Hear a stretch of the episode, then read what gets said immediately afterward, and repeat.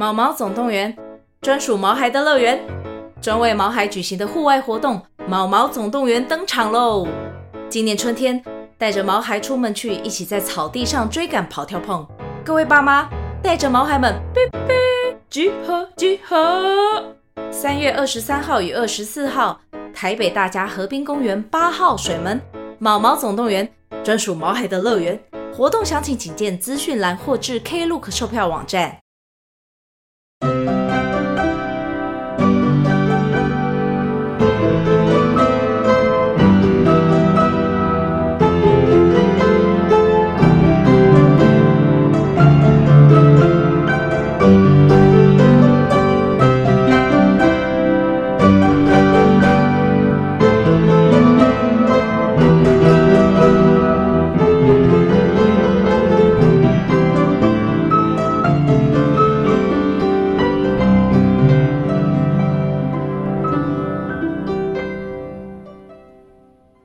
各位大小探险家，大家好，欢迎来到玉山故事馆。我是你们今天的说书人玉山。今天我们要继续来说破案姐妹花的故事。上一集我们说到了，因为艾米丽阿姨及时救援，小慧才顺利地回到现实世界。经历了一连串的焦虑、恐惧、惊喜，像是坐云霄飞车一样的心情之后，小慧在听到妹妹和爸爸熟悉的声音，看到他们脸庞的那一瞬间，仿佛被满满的安全感包围，紧绷的情绪顿时松懈了下来，无法抑制地放声大哭了起来。嗯嗯嗯嗯，爸，小宋，我我好怕，我回不来哦。虽然小慧每次都能够很厉害的利用画画解决问题，帮助童话故事角色看起来机智、聪慧又灵巧。但是，所谓当局者迷，当碰到自己的问题时，有时候就会因为情绪起伏而影响判断能力。尤其小慧又突然发现，总是在身边的妹妹不见了，那种孤立无援的感受可想而知。文森特看到大女儿哭成这样，真的是心疼到骨子里了。他把小慧抱在怀里，温柔地说：“不怕不怕，小慧已经回到家了。你看，爸爸和妹妹都在你身边呢。”姐，我哭哭专用的兔宝宝玩偶借你，你可以把鼻涕和眼泪都擦在它身上。小宋递上了一只用毛巾布做成的绒毛娃娃。嗯，兔宝宝上面都已经是你的鼻涕和眼泪了啦！哈哈，小宋，你陪着姐姐，我去帮你们两个人揉个热毛巾，擦擦脸。暖乎乎的热毛巾擦过脸之后，两姐妹的心情也慢慢平复下来。姐，你虽然只晚了十分钟回来，但这十分钟好像是十个小时一样哦。究竟是发生了什么事？你后来又是怎么回来的呀？哦，才十分钟吗？我也觉得好像是过了好久好久一样啊。对了，我才想问你，为什么闹钟声会再响一次啊？哦，闹钟是我在转的呀，想说能不能够用布谷鸟的声音叫醒你，没想到真的可以耶！就在这时，两姐妹的肚子超级无敌有默契的，像是转好了闹钟一样，一起咕噜咕噜的叫了起来。哈哈哈！哭完就饿了哈，我看这个时间应该是来不及准时上课了。爸爸帮你们各请一个小时的假，你们去刷牙洗脸，我来准备早餐。我们等等边吃边说。我也很想知道小慧在梦里面是遇到了什么事。对了，我先跟阿杰叔叔说一声，等等我送你们去学校。爸，我们不能够请假一整天吗？小宋，你忘了呀？今天早上十点是电影欣赏会耶！诶，对吼，对吼，那把，我们吃完早餐就要出门了。小瓜跟我说，他要在电影欣赏会之前跟我说个秘密的，我可不能错过了。于是父女三人十分钟后在餐桌会合，他们一边吃着牛奶麦片配吐司，一边听小慧说事情的经过。哦，所以姐，你看到吻那幅画的女主角了？是啊，她真的好美丽又好温柔哦，还好有她出现，不然谁想得到电池会被藏在画里面？你刚刚提到那个艾蜜莉阿姨说，他们看到电池的时候，同时还看到两个身影匆忙跑走，该不会又是那两个没穿衣服的兄弟吧？我也觉得很有可能，他们千方百计的想要捣蛋，一试不行就再试一次。之前那个窦家的模特儿艾玛，还有稻草人碰到的老婆婆，不也是一样吗？没穿衣服的两兄弟是怎么回事？爸爸之前怎么没听过？哦，爸，早上太紧急了，来不及跟你说。我们昨天晚上进到故事里，有当面碰到想要破坏画作的嫌疑犯哦。他们居然还叫我们头号敌人耶，嘿嘿，感觉就很威风。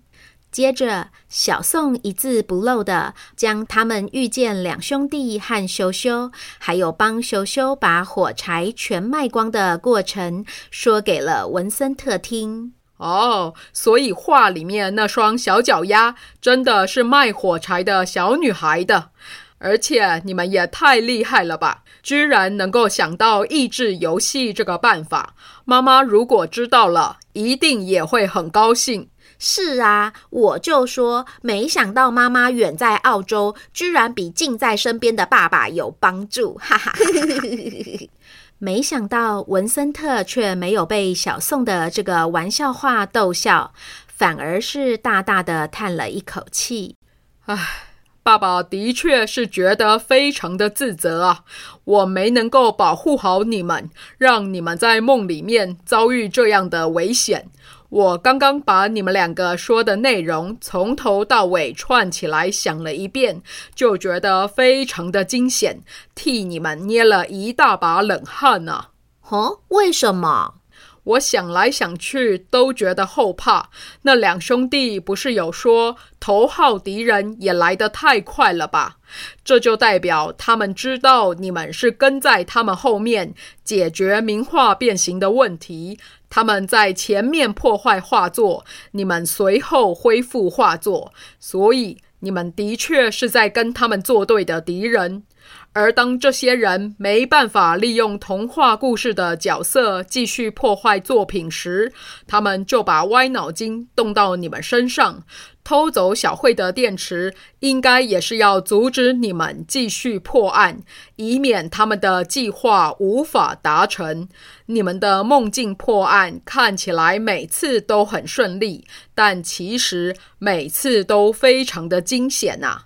而且爸爸总觉得会越来越危险啊！嗯，这样下去不行。爸，没有这么严重啦。我刚刚冷静下来之后想想，轮椅没有电，其实又不是世界末日。这就很像是捷运站电梯坏掉，骑楼高低不平，看起来是暂时无法向前，但是绕个路或是转个方向就会有办法了呀。是啊，是啊，我下次会保护好姐姐，不会离开她半步。这样，就算电池被偷走，我也可以帮她推轮椅啊。小宋，记得爸爸提醒过你的吗？你的身高、力气都不够，帮姐姐推轮椅会很危险的。哦，记得。嗯，那不然我下一次把轮椅换成另外一台，这样就算是没有电了，也能够切换成手动模式，我就可以自己推着手扶轮移动啦。爸爸知道你们都很想要解决问题，我也很欣赏你们动脑筋想办法的能力，但现在的症结不只是在小慧轮椅的电池，如果下次这些嫌疑犯是直接对你们动手呢？有过第一次，难保不会有更激烈的第二次啊！这个风险真的是太大了。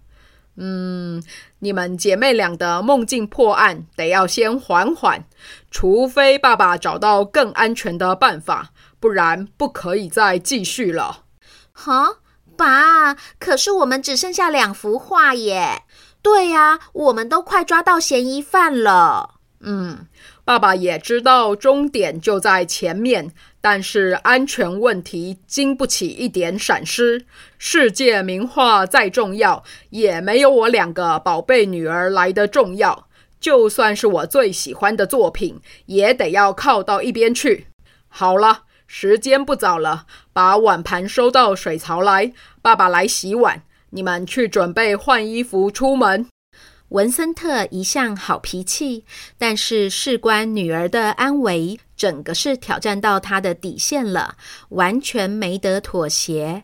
双胞胎看着爸爸一边洗碗一边冒着烟的背影，也不敢再多说一个字。当天晚上，小慧、小宋在爸爸回家之前先到家。姐，我已经把功课写完了，你呢？我也写完了，太好了。那我们赶快来去洗澡，等等去爸爸书房里看那套世界名画大全。原来早上姐妹花听爸爸那样说，知道他不会再继续说名画变形的床边故事了，所以就打算靠着自己的力量找出最后两幅作品。洗完澡的姐妹花在爸爸的书架前讨论了起来。嗯，这个名画大全这么多本，我们要怎么找到那两幅作品啊？你还记得爸爸第一次跟我们说到名画变形的时候，有提到一开始是六幅作品，后来变成八幅，最后变成十幅。嗯嗯，我还记得他说最后两幅是发生在奥地利和捷克。对。奥地利的吻已经出现了，但是我想不起来我们有讲过捷克的作品诶，我们来数数看就知道啦。好，我记得法国是艺术之都，作品数量最多，有三幅，分别是大卫画的拿破仑翻越阿尔卑斯山、米勒的晚岛，还有窦加的舞蹈教室。嗯，然后是波提切利的《维纳斯的诞生》在意大利，莫内画的二十五幅之一的《干草堆》则是收藏在澳洲。呃，哦，葛饰北斋的《神奈川冲浪里》在日本。再来，墨西哥卡罗的自画像被美国典藏，加上克林姆的吻在奥地利。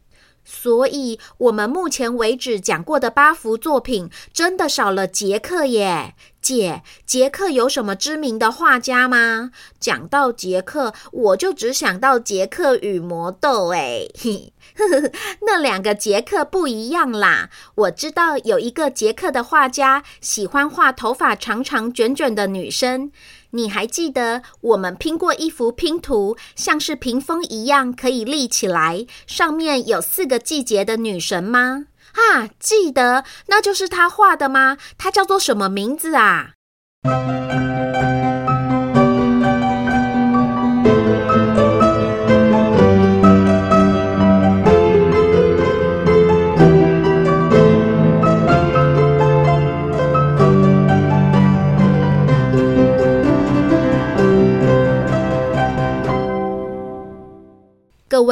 小探险家，我们今天的故事就说到这边。